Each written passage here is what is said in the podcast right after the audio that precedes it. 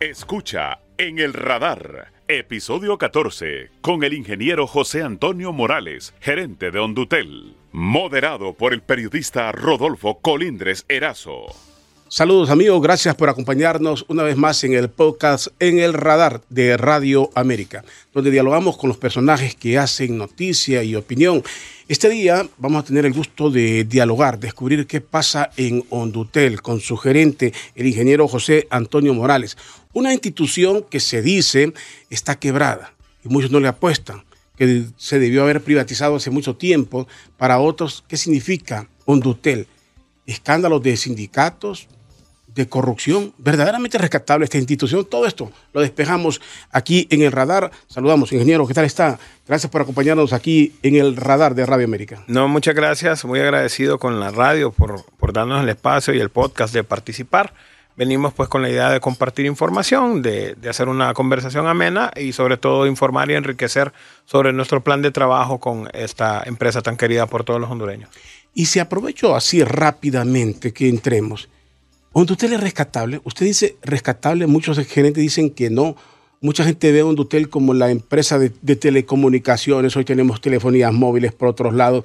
¿Realmente es rescatable y en qué? ¿En qué puede servir Hondutel hoy en día? Mire, en primer lugar, eh, parte del plan de gobierno de nuestra presidenta Irisomara Castro reza tácitamente que una de las premisas de nuestro gobierno solidario es recuperar la estatal de todos los hondureños. A título personal, pues si creyese que no es rescatable, no hubiera asumido el reto. Tengo más de 20 años de experiencia en el sector telecomunicaciones y en ese sentido eh, creo firmemente eh, que con el plan de trabajo que nosotros tenemos, con una voluntad férrea de trabajo y la mística de servicio, Hondutel se puede recuperar y ser la empresa que todo el pueblo hondureño desea ver. ¿Con qué servicio? Dice usted que el pueblo hondureño quiere ver pero mucha gente ya ni utiliza su línea fija, no utiliza nada. ¿Cómo el pueblo va a hacer uso? Mira. El Internet, la gente está utilizando las de las compañías de, celular. ¿Cómo le va a servir directamente al pueblo? Ok, muy bien. Primero nos vamos a ir por las diferentes etapas que tienen que ver con el rescate de la institucionalidad. En primer lugar, Hondutel es una empresa rica, pésimamente administrada. No voy a referirme a las administraciones anteriores para no dañar el enriquecedor programa que podemos tener, pero Hondutel tiene unos activos fijos que son incomparables en, en términos de, telecomunicaciones. ¿Sabía usted que Hondutel es el único proveedor de telecomunicaciones en el territorio hondureño que tiene fibra óptica subterránea por todo el territorio nacional? Y es un recurso que ha servido únicamente para enriquecer a otros y no para generar recursos para la empresa de telecomunicaciones del pueblo. Nosotros tenemos fibra óptica, entra por donde entra el internet del cable submarino que entra vía Puerto Cortés, luego llega hasta San Pedro Sula, Guatepeque, Comayagua, Tegucigalpa, baja la zona sur, en el Jícaro Galán se, divide también una línea de fibra subterránea hasta llegar a la Matío y otra llega hasta la ciudad de Choluteca. También tenemos conectividad de fibra óptica hasta Daniel Paraíso, hasta Jutical Polancho. Entonces, ese es el primer bastión de lo que puede ser desarrollar una empresa de telecomunicaciones. Somos el único. Los demás viajan por fibra aérea, es decir, cableado en los postes. Entonces, tenemos 48 hilos de fibra óptica que perfectamente pueden ser el, carrier de comunicaciones de todas las empresas a nivel nacional. Y solamente este activo puede dar un flujo económico de caja a la empresa totalmente asombroso. Entonces, el primer paso es, se han realizado convenios con muchas empresas que no son gananciosos para Hondutel. Entonces, lo primero que estamos haciendo es revalorizando el precio de los activos. Tenemos muchas torres que lo utilizan las compañías de celular. Y en ese sentido, la propuesta es primero revalorizar la empresa y luego em, ofertar estos servicios a un precio que sea ganar-ganar para, para Hondutel. Eh, ese en primera, primera plana. Hemos entrado con bastante energía y dinamismo para que el pueblo hondureño pues, eh, comparte esa visión que nosotros tenemos. Ya hicimos el, análisis de, de, la situación administrativa de Hondutel. Hondutel solamente produce el 20% de su capacidad en funciones administrativas. Esto significa que podemos incrementar con la situación actual, es decir, sin la, con la cobertura tan pírrica que Hondutel tiene, podemos mejorar nuestras capacidades en un 500%. Entonces, eso me asusta porque me da a conocer la pésima forma en que se ha estado administrando la empresa de todos los hondureños. Entonces, primer, primera instancia, revalorizar los activos fijos. Segunda instancia, definir y cambiar metodologías de procesos de gestión administrativa. Nosotros tenemos mucha experiencia en administración de proyectos, entonces sabemos cómo se tienen que eficientar los procesos en Hondutel. Le pongo un caso de uso para que el público que nos está sintonizando, que está viendo el programa, comprenda lo que estamos hablando. Llama a un cliente, por ejemplo, por teléfono, un posible cliente que quiere consumir los servicios de Hondutel en su casa. Pésimamente solo tenemos cobertura en 31 colonias en la ciudad de Tegucigalpa, que es el único lugar donde llegamos con cobertura de fibra óptica residencial. En ese sentido, un cliente llama y dice, buenas tardes señores, yo quiero poner los servicios, activar los servicios de, de Hondutel en mi casa. Entonces, viene la persona de ventas, recibe la orden de, de instalación, la manda a transmisión al departamento de transmisión, el departamento de transmisión lo manda a consulta externa Consulta externa va con los técnicos, porque ni siquiera tenemos un mapa digital de la cobertura. Y hacen una investigación de campo o lo que sea, luego este, o, lo que se define como análisis de implementación o estudio de factibilidad. Luego este hace el reporte, lo regresa a transmisión, transmisión le da el visto bueno y se lo regresa a la parte comercial. En ese ciclo ya pasó una semana y media. En una semana y media el cliente ya contrató otro proveedor. Pues. E, e, es un desfase en la gestión administrativa, administrativa terrible. el porcentaje de producción de la fuerza de ventas de un hotel es altamente eh, fuera de, los estándares de una empresa, de un ISP. Un ISP quiere decir Internet Service Provider, un proveedor de servicios de Internet. Entonces vamos a implementar un sistema novedoso con el cual nuestros vendedores en sus dispositivos móviles van a tener el acceso al, a, la, a las herramientas tecnológicas para poder desde su celular ver en qué lugares tenemos cobertura y así poder ahí mismo hacerle una, cotización en, línea al cliente. La facturación en Hondutel se realiza mediante archivos de Excel. O sea, realmente es un el desfase tecnológico, la obsolescencia de los equipos de Hondutel data de más de 16 años. O sea, es una locura. Eh, el primer, entonces, vamos con el proceso administrativo. Este proyecto lo vamos a afinar en seis meses. Después de esto, vamos con el boom, que es el más importante. Bueno, antes de ese voy a hacer énfasis en el tema sindical. Esta semana eh, la Secretaría del Trabajo, mediante oficio e instrucción de la ministra Sara Serna, ya se logró pues definir cuál es el sindicato que en base a derecho tiene que tener el foro sindical dentro de la empresa. Es el sindicato del, del señor Orlando Mejía, Orlando Mejía III, a quien se le ha dado esa, atribución. Sin embargo, nosotros hemos sido congruentes con nuestros actos y en respuesta el señor Orlando Mejía pues eh, aceptó el retiro voluntario de la empresa para que de una manera más sana, con eh, un nuevo liderazgo, asuma la conducción del sindicato de, de, la empresa de todos los hondureños. Esto nos viene a dar un clima de gobernanza, un clima de quietud. ¿Quién no va presidente del sindicato? Pues eso deberá de ser un proceso que decía la asamblea del sindicato. Esta, se va, se va. Sí, él, él se va el último de este, de este mes. Ya pues se habló con él. Él dijo que lo hacía por, por el rescate de Hondutel, porque él creía en el proyecto de país que nosotros estamos presentando bajo el mando de nuestra presidenta Iricio Mara Castro.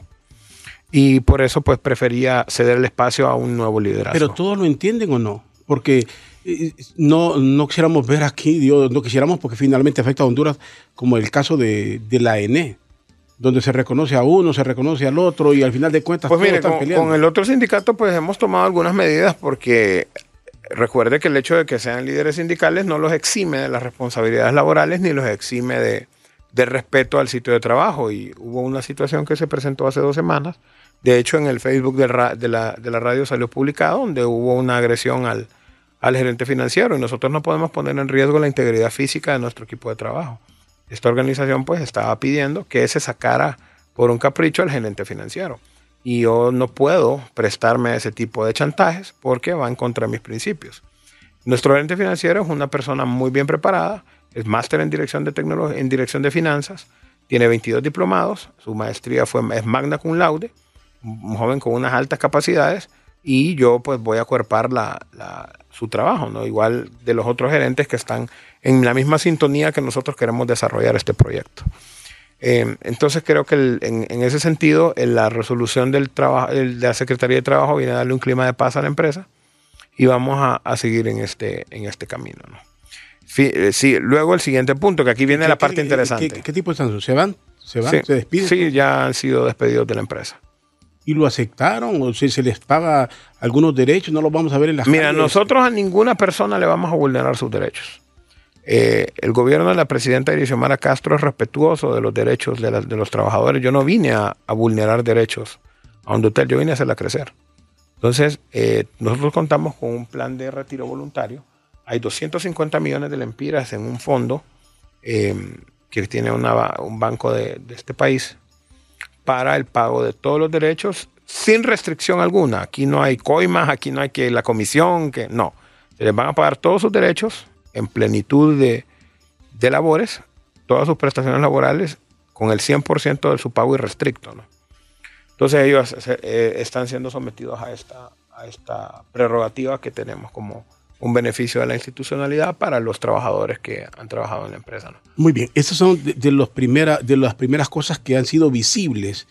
Lo otro ha sido, se entró en el gobierno con la contratación de don Carlos Orbin Montoya y todos sabemos el periodo tan breve y cómo fue manchada su, estadía ahí por, por, esos cobros que se decía que era por el pago de unas prestaciones. ¿Solo esa anomalía se encontró de don Carlos o, hubo cosas oscuras ahí? Mire, es que el problema, yo considero, yo soy amigo de la familia Montoya desde hace muchos años. Eh, sin embargo, pues esto no me, no me exime de si encuentro, encontramos alguna anomalía denunciarla de manera pública porque la responsabilidad que tenemos es con el pueblo hondureño.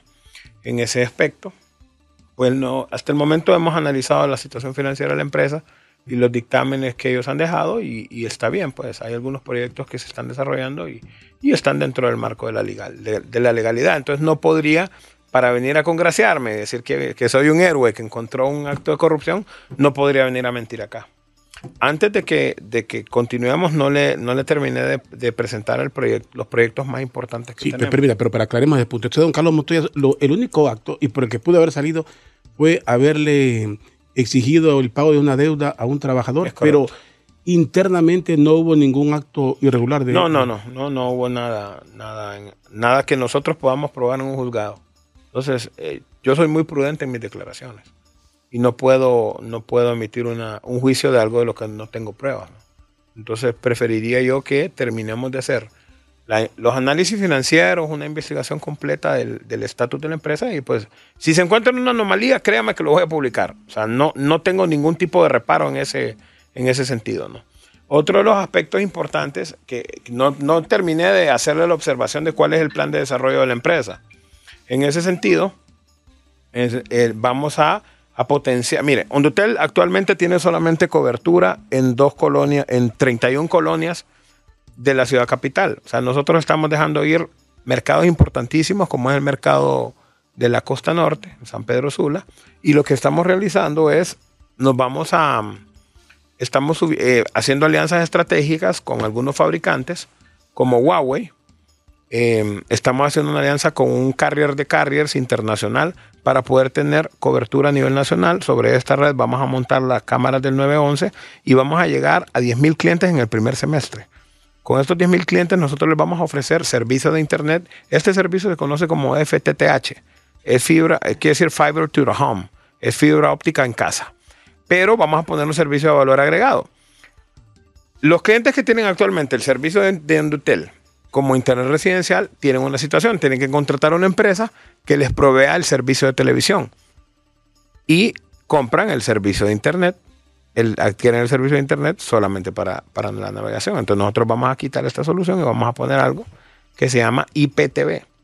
Mire, la, la, vanguardia a nivel mundial en los países desarrollados con una cultura de, de, de TICs, de, de, desarrollo de tecnologías de la información y comunicación, utilizan el IPTV. ¿Por qué? Porque es televisión de mayor calidad, es televisión sobre el protocolo de Internet, es televisión que se puede configurar de manera nativa en los Smart TVs, es televisión que usted puede andar en su celular y es televisión que usted puede, hacer puede ver desde una tablet o una computadora. Entonces, con esta solución, vamos a vender televisión y siempre vamos a mantener las líneas telefónicas en los, en los routers que entregamos de manera residencial.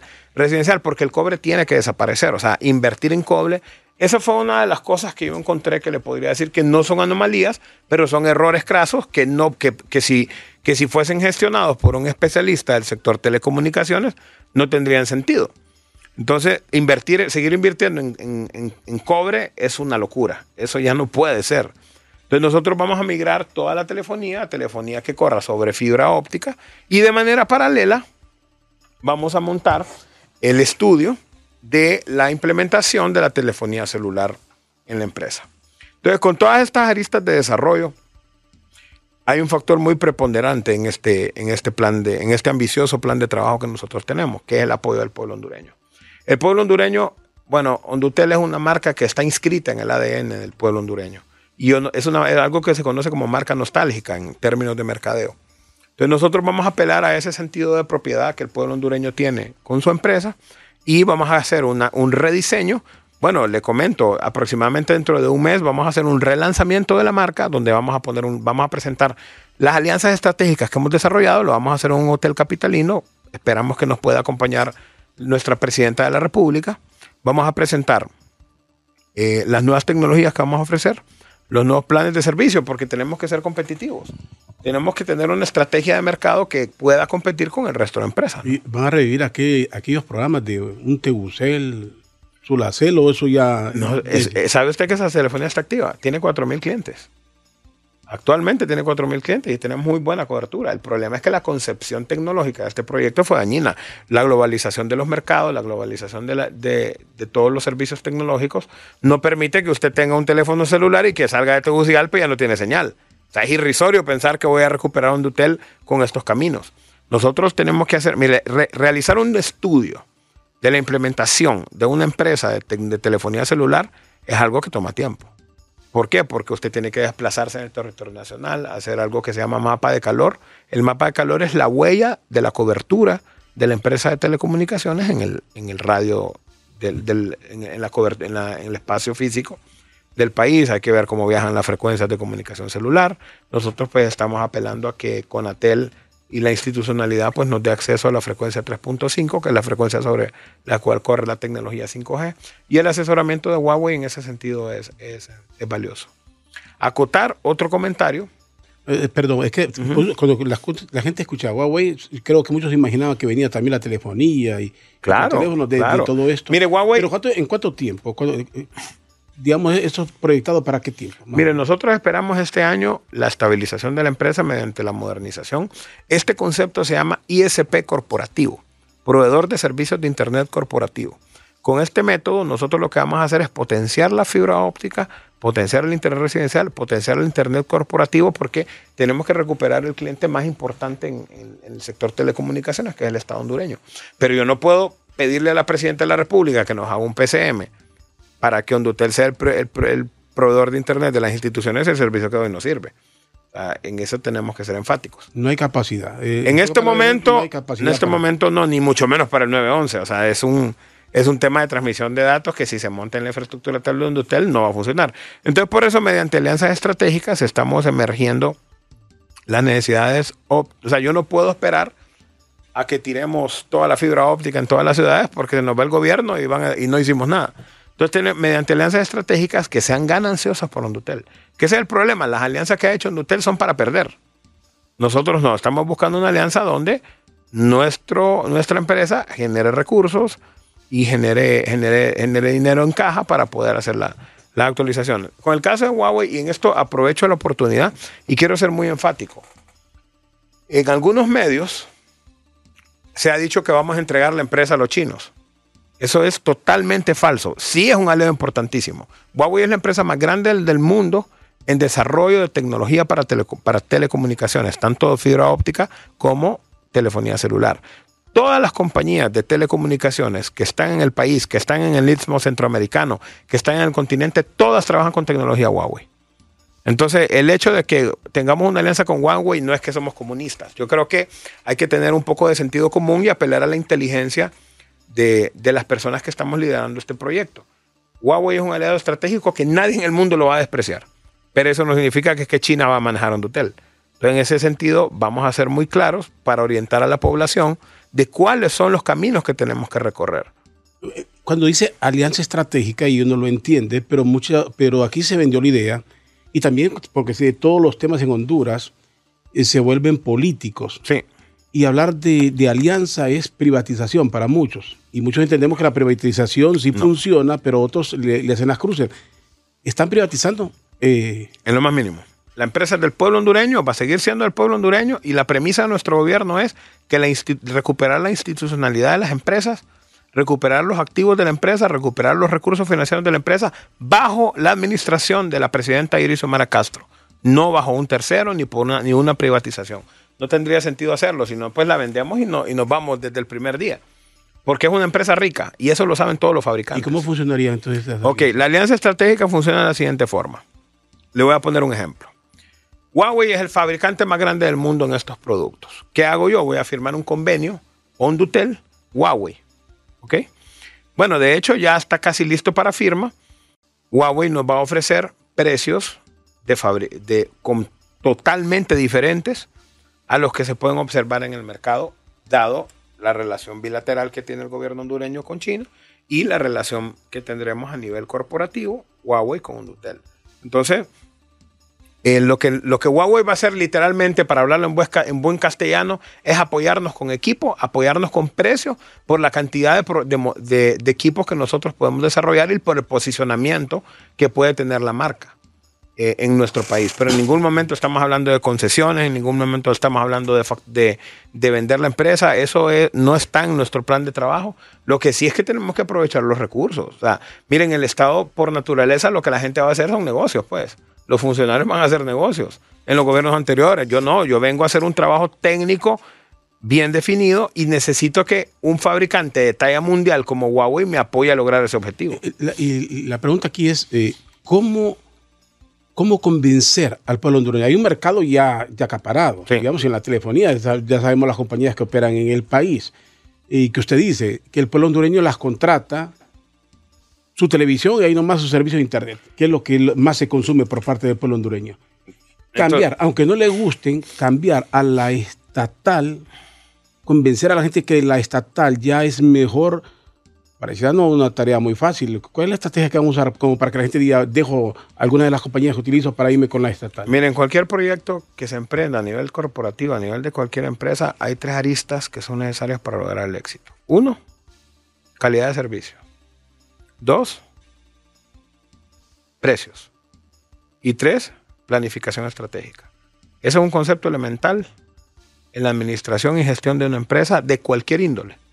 Si usted ofrece un, precio atractivo, si usted ofrece un producto de calidad y si usted planifica cómo va a desarrollar ese proyecto, los resultados vienen por sí solos.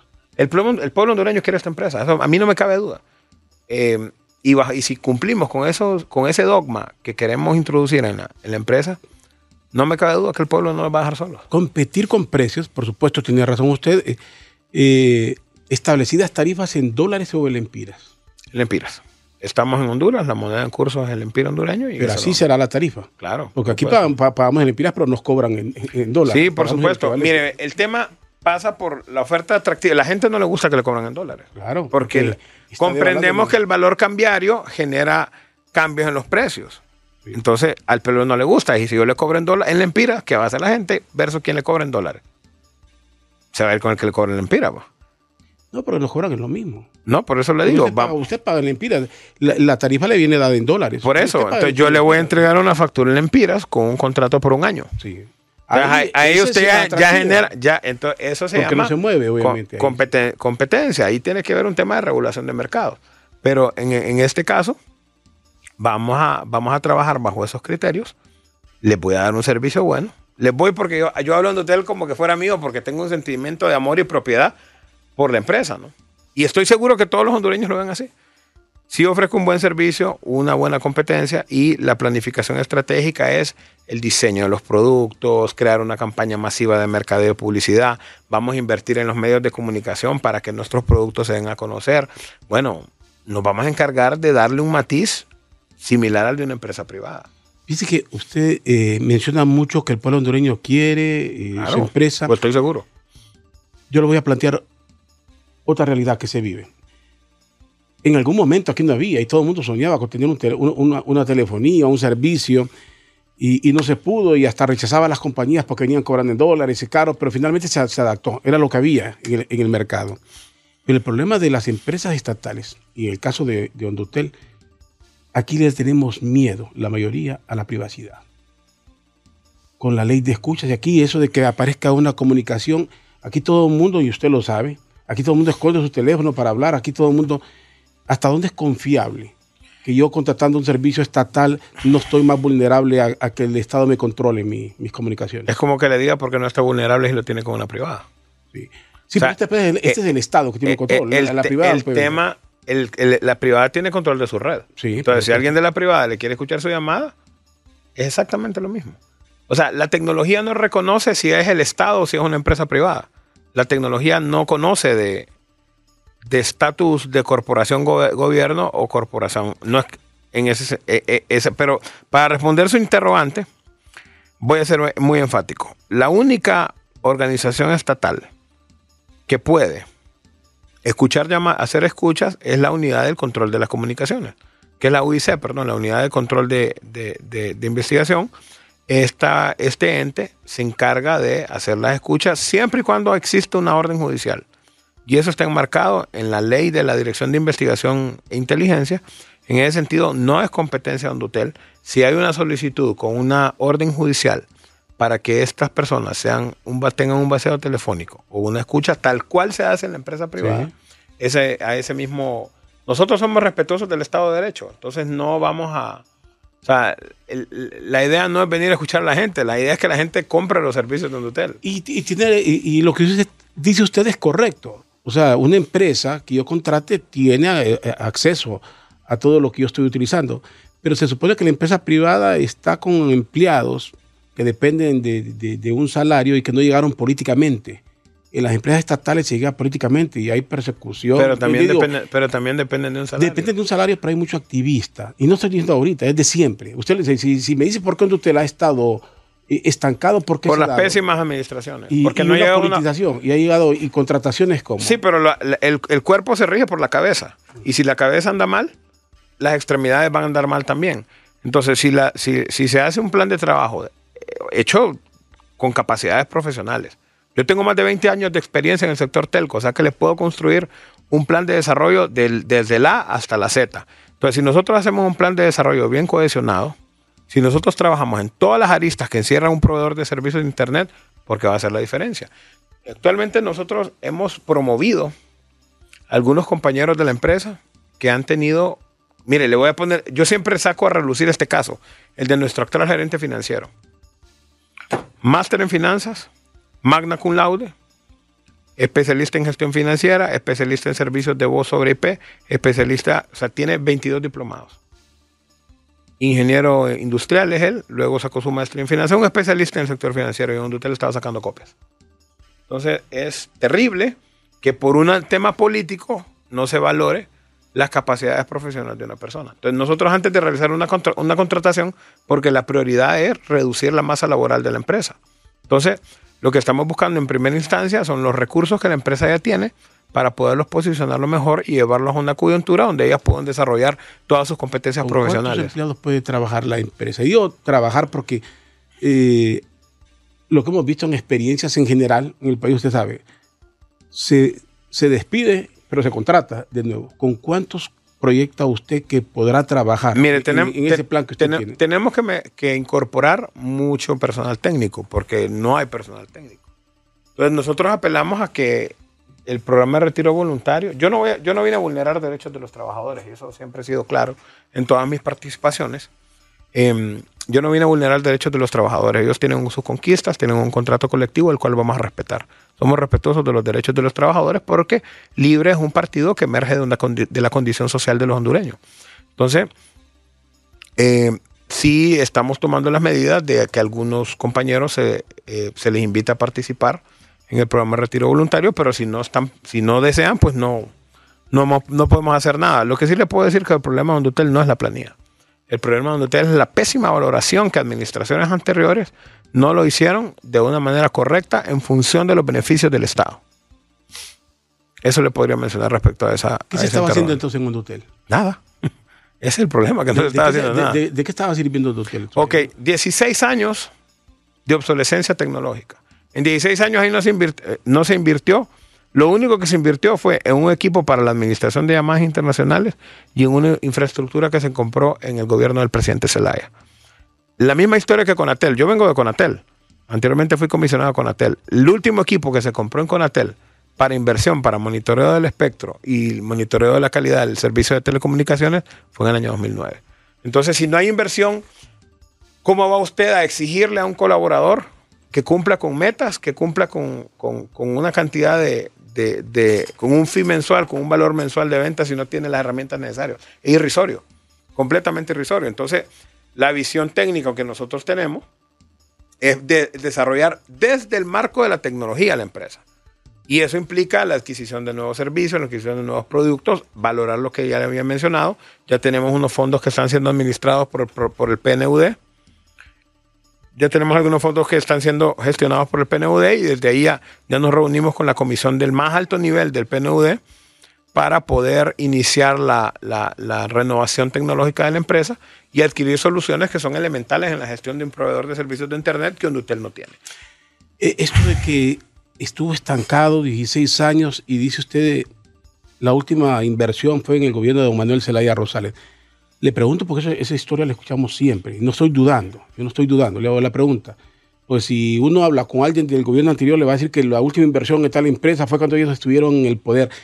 ¿Realmente así son las cosas o no se miran? No, le, le mencioné que hubo una inversión hace tres años de un dispositivo que se llama MetaSwitch, que es el que administra el tráfico de llamadas internacionales entrantes y salientes. Sí. Esa, esa inversión se hizo, pero ahí lo demás está totalmente desfasado. Otra cosa que quiero hablar referente a las administraciones anteriores, yo no me voy a referir a ningún gerente, eh, porque no es ético hablar de una persona que no está enfrente de, de uno, ¿no?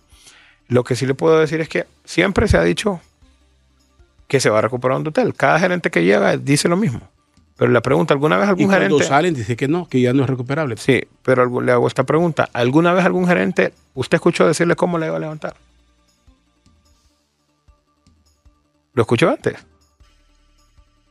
Escuchamos algunas versiones, no se vio nada. No, pero nunca un de- gerente don Romeo Vázquez Velázquez cuando llegó a Hondutel dijo que lo que había encontrado un inventario bastante grande en postes y en otras cuestiones vino haciendo Bueno, críticas es- esa, es una, esa es una declaración de activos. Pero alguna vez usted escuchó a un gerente decirle hay que hacer primero esto, segundo esto y tercero esto y en tantos meses tenemos estos resultados. Nunca lo hicieron. Nunca lo hicieron. Porque ahí tiene que ver mucho las competencias profesionales. Si, usted no- si una persona llega a asumir un cargo y no tiene la idea de cuáles son las funciones que desarrolla un proveedor de servicios de Internet para poder desarrollar una empresa, jamás lo va a lograr. Porque la cabeza, la- las, las, hay asesores, hay acompañamiento, pero la toma de decisiones, el gerenciamiento de la institución tiene que venir acompañado de conocimiento. Y si no tiene conocimiento en el área, difícilmente lo va a desarrollar. Entonces nosotros estamos apelando a, a- a- a implementación de nuevas tecnologías. El cobre no es la solución, el, el cobre tiene que desaparecer. Y no es que vamos a dejar de vender la telefonía fija. Vamos a seguir con estos clientes, pero no vamos a invertir más dinero en esto. Eso es un absurdo. y se usa. Se usa. Pregunto, no, le pregunto, ¿se está utilizando? Tenemos 13 mil clientes. Pero esos 13 mil son activos. Pues yo he escuchado gente que si tengo una línea que nunca la utilizo. pero- Falla bastante porque el cobre tiene 20 años y eso está más degradado. O sea, eso ya no sirve. Ese cobre hay que quitarlo de todos los postes, hay que recogerlo y subastarlo. Porque eso técnicamente es algo que insípido totalmente. ¿no? Entonces, todo la- el, el camino de desarrollo de la empresa tiene que ir enfocado a la fibra óptica. ¿Cómo funcionaría una nueva telefonía? ¿Tendría que ser celular? Cuando hablamos de esa fija, ya no va a utilizar el cobre. Ya no estamos hablando de aquel teléfono convencional. No, lo que, lo que pasa es que la fibra óptica también soporta la telefonía. Esa te- telefonía se llama, se llama telefonía SIP. Es una telefonía más moderna que ofrece algunos parámetros de voz digital, o sea, es algo mucho más moderno. La telefonía fija siempre va a existir, o sea, siempre no es el mercado más importante. Algunos fabricantes dicen que la telefonía fija está destinada a su, a su desaparecimiento en los próximos cinco años. Pero yo no creo que sea así, porque hay algunos servicios, como por ejemplo el que le brindamos al 911, esa no es telefonía de cobre. Esa es SIP trunk, se llama eso, es telefonía sobre el parámetro digital, es decir, que viaja sobre el Internet y a través de fibra óptica. Pero bueno, hablábamos y usted ya lo relataba. Una de las formas de recuperar económicamente Hondutel, el primer cliente debería ser el mismo Estado. Claro. Todas las instituciones del Estado deberían de tener servicio de Internet del Estado, Por telefonía del Estado. Voy a ser reiterativo en la pregunta. Sí. ¿En cuánto tiempo, en qué año vamos a ver eso? Que Hondutel le va a estar dando, que todo el gobierno va a estar, y usted no le puede decir a la presidenta, emito PCM porque sería, sería innecesario, porque no, no va a funcionar. ¿Para cuándo estarían No, preparados? nosotros para que estamos hablando de planes a corto plazo. Yo espero en el primer trimestre ya tener toda la cobertura recuperada y tener listo para brindar un servicio de alta calidad a- al, al Así. Estado. En- Es que venimos a trabajar, estimado. Venimos a trabajar. O sea, esto que le estoy hablando de que vamos a tener cobertura fibra óptica en todas las principales ciudades del país, bueno, nosotros en cuatro días recuperamos la telefonía del 911. De hecho, la primera llamada se hizo desde esta Sí, aquí cabina. lo hicimos, aquí estamos, y lo hicimos la llamada. Con usted fue, ¿verdad? Claro que sí. Entonces, ese fue, eso lo hice en mi cuarto día de trabajo y hasta el momento no hemos tenido ni una caída. En los primeros 10 días reactivamos el centro de monitoreo. Allá estuvo también América Multimedios y presentamos el centro de monitoreo. Es un crimen tecnológico que Hondutel no tenía un centro de monitoreo. Hondutel sabía que un enlace de fibra óptica, que un cliente corporativo se caía porque llamaban al vendedor. Entonces, esos son mecanismos irrisorios que no pueden funcionar en una empresa de vanguardia. Entonces, nosotros estamos trabajando justamente en que en el menor tiempo, en base a las alianzas que tenemos, recuperemos el servicio. El lanzamiento de nuestros proyectos lo hacemos aproximadamente dentro de un mes. Ahí vamos a lanzar la televisión, ahí vamos a lanzar que ya tenemos cobertura de fibra óptica residencial en las principales colonias de todo el país, en las ciudades más importantes, y le estoy hablando en el corto plazo. O sea, nosotros llegamos a trabajar y, la- y el pueblo lo que quiere ver es resultados. Y cuando hablamos de televisión, la televisión nacional, la televisión, No, acceso a todo. No, vamos a, hacer, vamos a presentar una, vamos a presentar una opción interesante para el pueblo, para que en una caja digital usted comprime la- lo que se llama grilla de canales, que es todo el listado de, lo- de los canales ofrecidos, pero en calidad de, de- de televisión por internet. También vamos a poner una caja digital, vamos a poderlo poner en el celular con todos los canales que usted quiere ver. Y también vamos a poner video en demanda. Video en demanda es que usted, por ejemplo, tenemos una cartelera de películas y usted dice, hoy quiero ver, no voy a decir el nombre de ninguna película para no, Sí. no afectar intereses, pero vamos a, a ofrecer ese servicio. Usted va a poder comprar como pay-per-view, va a poder comprar una película, verla y cargarla con su tarjeta de crédito de la plataforma. O sea, el tema, si uno, la, la- la vanguardia a nivel mundial está enfocada en esto. ¿Cuánto, cuánto, cuánto necesita de presupuesto si lo tiene para poner? Porque hay que comprar toda esa tecnología. Sí. Hay que ponerle parte. ¿De cuán- ¿Tiene el presupuesto o de dónde va a salir Mira, toda esa inversión que Hondutel tiene un presupuesto en fin de 700 millones. Ya se nos está entregando la primera parte, que son, ya se hizo un desembolso de 38 millones, otro desembolso que próximo se va a hacer de 200 millones, pero estos desembolsos son para eh, la compra de, compra de infraestructura tecnológica nueva. No es que lo vamos a utilizar para pagar prestaciones. Entonces, en el primer desembolso ya viene contemplado la plataforma de televisión por Internet. Esta va a tener un costo aproximado de un millón de dólares. Eh, asimismo, vamos a poner un nuevo sistema que tiene un costo aproximado de 600 mil dólares. Y lo que estamos buscando es evitar el intermediario, porque ese ha sido el modo operandi de la corrupción en este país. Eh, nosotros estamos buscando hacer alianzas estratégicas directos con los fabricantes. El hacer, somos una empresa, entonces como empresa podemos hacer relaciones bilaterales fabricantes Hondutel. Y ese va a ser un mecanismo para abaratar costos. Lo que pasa es que ya, como le digo, la premisa más importante que yo hice el día de mi juramentación es que nosotros vamos a trabajar con las manos limpias. Entonces, trabajando con manos limpias, con aliados estratégicos favorables, la empresa tiene un buen, buen futuro. Bueno, eh, la inversión fue poca, eh, estancada la empresa por muchos años. Usted viene con un plan agresivo y, y la, la- la interrogante aquí es, este, ¿hubo saqueo? ¿Hubo algún equipo que se robó, que sea recuperable y que podría estar prestando algún servicio o todo ese equipo que existía ya era obsoleto, ya no, no vale la pena ni siquiera recuperarlo? Hay un secreto a voces. va. En Hondutel ha sido una, un modo operandi que grupos oscuros se roban el cable, se roban la fibra. Em, tenemos que limpiar eso. Y en el pasado, que hay algún equipo que se hayan robado. O sea, imagínense qué tan complejo ha sido el tema en Hondutel, que en la empresa ni siquiera existe un control de activos. Eh, La misma empresa no sabe cuántos activos tiene. Entonces, ese es un tema elemental. Pero nosotros estamos trabajando en todas las aristas al mismo tiempo. Donde tiene gente muy bien preparada, pero que no ha sido valorada. Entonces, bajo ese camino creemos que, que de una manera integral estamos tratando de asumir el compromiso. Lo quiero comprometer, pero si me está diciendo eso, no hay ni siquiera un control de activos, no se sabe lo que hay. Hemos tenido un sindicato, porque digo, los trabajadores deberían ser los primeros que velan por, por una institución. Por supuesto. No les importó, a nadie le importó. Bueno, si no hay un control de activos, cualquier cosa se puede perder. Claro. Aquí parte sin novedad. Entonces, claro. Ni los sindicatos ni los gerentes a nadie le interesó. Es que mire, el sindicato no tiene poder de actuación sobre esa. Sobre pero esa- sí de denuncia. sobre ese. Tiene poder de denuncia y de protección de los derechos de los trabajadores. Entonces, para mí, creo que ah, no ha habido un buen manejo, pero es que eso parte de la gerencia. pues. Eso parte de la gerencia. Entonces, nosotros por eso apelamos a que el- la unión entre los trabajadores y la gerencia es importante. Mi oficina es una oficina de puerta abierta. Ahí puede llegar. He recibido a todos los trabajadores de la empresa que van a visitarme. Porque nosotros no somos funcionarios públicos, no somos artistas de cine. Somos personas que estamos al servicio de la población y como tal tenemos que atenderla. Entonces, bajo ese punto, yo, mire, yo siento que hay un clima de favorable para que nosotros hagamos una buena gestión. Esperamos no, nuestra misión es no defraudar al pueblo y vamos a hacer lo posible, no lo posible, vamos a hacer todo lo necesario porque para eso nos pagan un salario para recuperar esta empresa.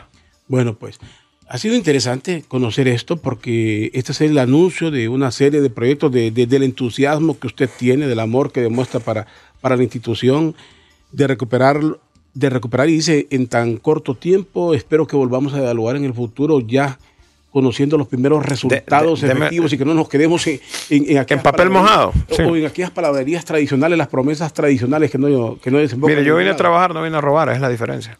Entonces, eh, lo voy a invitar al evento del relanzamiento de Hondutel, donde vamos a presentar en pantallas eh, la, ampliación de nuestra cobertura, la disponibilidad de equipo que vamos a tener por medio del convenio con Huawei.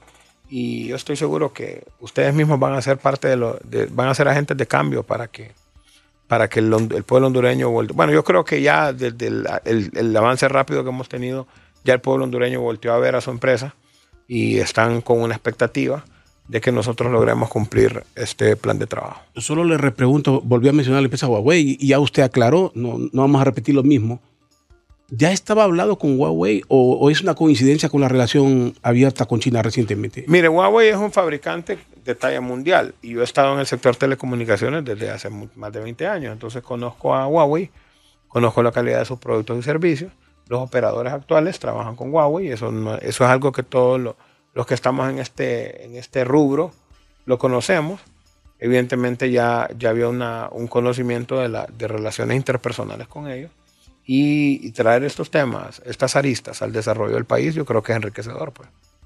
Bueno, ingeniero, es un gusto haber dialogado con usted y digo, este es el, eh, eh, el preámbulo, el anuncio de cuántas cosas que esperemos que sean realidad. Hay que, hay que esperar lo mejor. Vamos a- para el vamos país, a trabajar, vamos lo dejo para que se despide y que el, el público conozca su rostro, si no lo conocen y que sepan el día de mañana a quién hay que decir cuánto nos prometió, cuánto se hizo o él sí nos cumplió. Bueno, mire, nosotros tenemos un gran compromiso. Le repito al pueblo hondureño que vamos a respetar el mandato de nuestra presidenta. Vamos a, vamos a, ma- a- a representar bien el mandato del pueblo hondureño, que es a quien nosotros nos debemos. Vamos a cuidar sus intereses. Vamos a recuperar la empresa de todos los hondureños y esperemos que el pueblo hondureño nos acompañe en este camino, porque solos no podemos. Necesitamos el apoyo del pueblo y unidos juntos, empleados, trabajadores, la gerencia, la presidencia de la República, vamos a sacar adelante este país. Gracias, ingeniero. Es el ingeniero José Antonio Morales, el gerente de la empresa hondureña de telecomunicaciones Hondutel, que tiene un entusiasmo por recuperar una empresa que él asegura sí lo hará y en corto tiempo y con planes agresivos que hará competitiva la empresa en el mercado nacional. Gracias a todos por habernos acompañado aquí en el radar, este podcast de Radio América. Encuéntranos en Spotify, Apple Podcasts, Deezer, como podcast Radio América HN y en nuestra página web www.radioamerica.hn.